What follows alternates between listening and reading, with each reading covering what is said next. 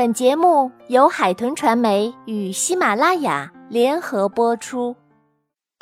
喷火小龙这本书由美国美泰公司著会，海豚传媒编译，长江少年儿童出版社出版。初秋的魔法森林色彩缤纷，从早到晚，动物们都忙着采集过冬的食物。很快。每个地洞和树洞里面都堆满了食物。一天晚上，柳儿和动物们围坐在篝火旁讲故事。后来，火渐渐熄灭了，动物们进入了梦乡。清晨的时候，魔法森林一片寂静，动物们都醒了过来。突然，他们听到森林深处传来一阵奇怪的喘息声。救命！魔法森林闹鬼了！小猫头鹰欧里哭喊着：“我们快去叫醒柳儿！”于是大家叫醒柳儿，告诉他森林深处发出了一些奇怪的声音。别怕，柳儿低声说：“我们一起去看看。”他们走进密林深处，在一个山洞的入口发现了一只。刚出生不久的小龙，这只小龙迷路了，看上去十分可怜。别怕，我会照顾你的。柳儿耐心地劝小龙走出洞穴。很快，小龙和森林里的动物们成为了好朋友。小龙会魔法，它挥动一下爪子，天空就会划过黄色的火焰；它张开嘴。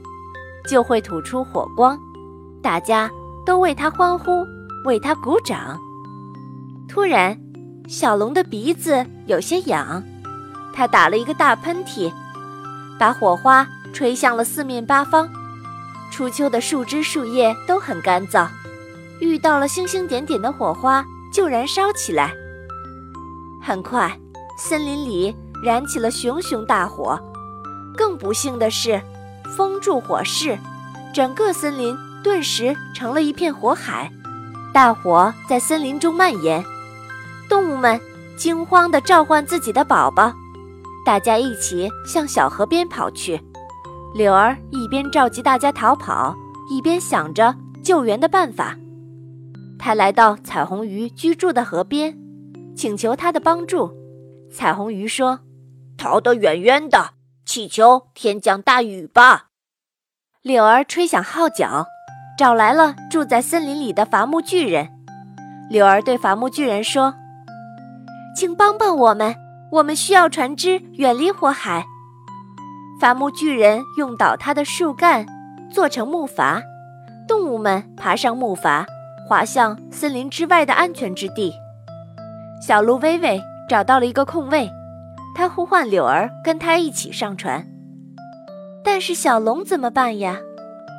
柳儿说：“我们必须带上他一起走。”欧丽和薇薇不同意，他们怕小龙再惹出什么麻烦。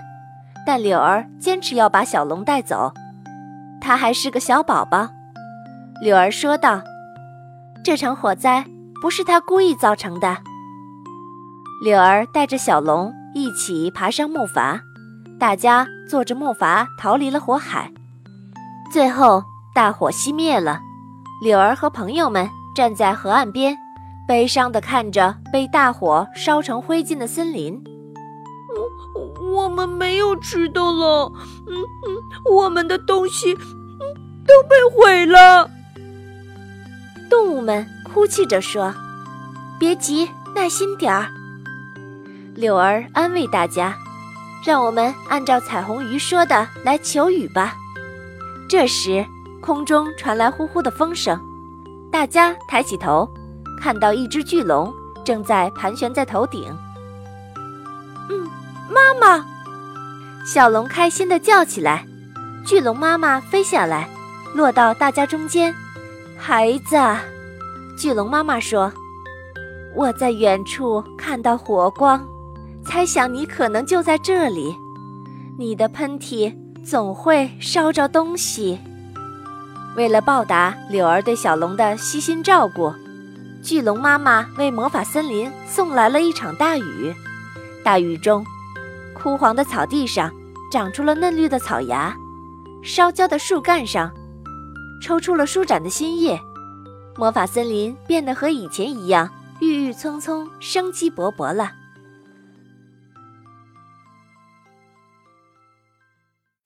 本节目由安娜妈咪教育公益电台出品，感谢您的收听。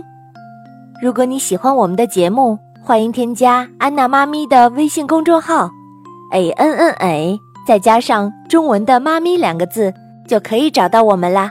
不见不散。